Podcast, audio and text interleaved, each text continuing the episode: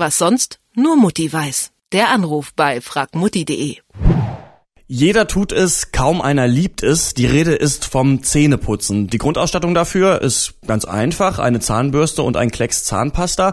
Doch Drogerien und Supermärkte bieten uns noch unzählige andere Artikel für die Mundhygiene an, zum Beispiel Zahnseide, Zungenreiniger oder Mundspülung.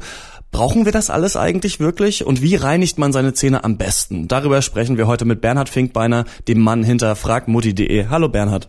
Hallo. Wenn ich im Drogeriemarkt vor dem Regal mit den Zahnbürsten stehe, dann werde ich von der Auswahl ja fast erschlagen. Da gibt es Zahnbürsten mit runden Köpfen oder länglichen, mit harten, mittleren oder weichen Borsten. Welche ist denn die richtige? Also die richtige Zahnbürste gibt's eigentlich nicht. Also die Form ist eigentlich relativ egal. Wichtig bei der Zahnbürste ist, dass man weiche oder sehr weiche Borsten verwendet, weil stärkere Härtegrade sind eigentlich nicht zu empfehlen, da man da mit dem Zahnfleisch in der Regel keinen Gefallen tut. Dann hat man natürlich noch die Möglichkeit zu entscheiden zwischen einer elektrischen und einer manuellen Zahnbürste sozusagen. Mit der elektrischen Zahnbürste, wenn es eine gute ist, putzt man in der Regel etwas sauberer, aber wer gut mit einer, mit einer normalen Zahnbürste zurechtkommt, der kann sich das Geld für eine elektrische Zahnbürste äh, sparen. Okay, und was muss ich bei der Zahnpasta beachten? Da gilt eigentlich ähnliches wie bei der Zahnbürste. Da kann man auch nicht viel äh, falsch machen, wenn man so auf ein paar Kleinigkeiten achtet. Geschmack, den wählt man sich aus, wie man, wie man Lust hat. Man sollte vielleicht darauf achten, dass äh, Fluorid enthalten ist, aber das ist bei den meisten Zahnpastas sowieso der Fall. Anders hält, verhält sich nur, wenn man eben tatsächlich irgendwie Probleme jetzt mit dem Zahnfleisch hat oder wenn man empfindliche Zähne hat.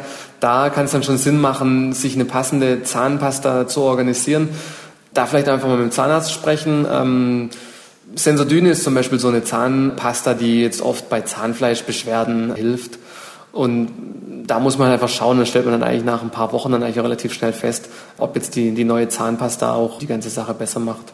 Und was ist mit so Zahnpasta, die äh, verspricht, die Zähne weißer zu machen? Klappt das wirklich? Ich denke, es klappt wirklich. Ich selber benutze es nicht. Man muss sich halt im Klaren drüber sein, dass man natürlich irgendwie solche Schmirgelpartikel sozusagen in der Zahnpasta drin hat. Ob die jetzt da nicht vielleicht auch irgendwo einen Schaden anrichten können oder so, muss jeder für sich selber wissen. Da ist vielleicht dann auch eine gute Idee, mit dem Zahnarzt mal zu sprechen und bei der nächsten Kontrolle einfach mal zu fragen, hey, wie sieht's aus? Kann ich so, ich würde gerne so eine Zahnpasta verwenden.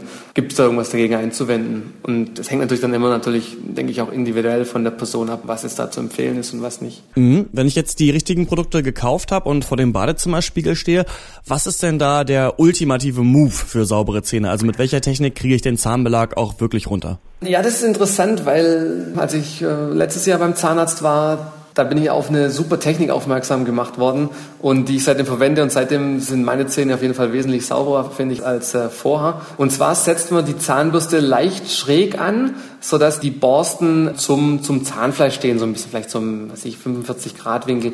Und dann bewegt man die Zahnbürste wirklich nur mit ganz, ganz, ganz leichtem Druck und sehr, sehr kleinen kreisenden Bewegungen.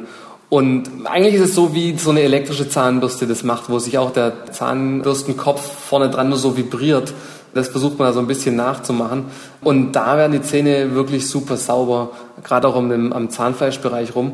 Natürlich ist dabei ganz wichtig, dass man wirklich nur minimal Druck ausübt, also nur ganz, ganz wenig Druck ausübt und eben eine weiche Zahnbürste verwendet. Also da darf man auf keinen Fall mit einer mittel- oder harten Zahnbürste ran. Und wie sieht das aus mit Zahnseide und Mundspülung? Sollte man die am besten jeden Tag verwenden, um äh, Karies zu vermeiden? Klar, man muss die Zahnzwischenräume reinigen regelmäßig und da kommt man mit der normalen Zahnbürste nicht hin. Das heißt, Zahnseide oder auch diese Interdentalbürsten helfen da. Hast du sonst noch einen Geheimtipp für uns, damit der Zahnarzt beim nächsten Mal dann ganz sicher kein Loch bei mir findet? also die Technik, die ich vorher angesprochen habe, das ist, davon bin ich jetzt eigentlich sehr überzeugt. Das hat bei mir wirklich sehr gut geholfen. Wenn man das macht, da kann man sich einige Probleme ersparen. Und ich glaube, was auch wichtig ist, gerade auf das Zahnfleisch eben zu achten, dass man gesundes Zahnfleisch hat. Das hilft äh, heutzutage auch sehr, sehr gut weiter, gesunde Mundhygiene zu haben. Also eine weiche Zahnbürste kaufen, schräg ansetzen und leicht bürsten. Über das richtige Zähneputzen und die perfekte Ausstattung dafür habe ich heute mit Bernhard Finkbeiner von fragmutti.de gesprochen. Danke, Bernhard. Gerne. Was sonst nur Mutti weiß. Der Anruf bei fragmutti.de.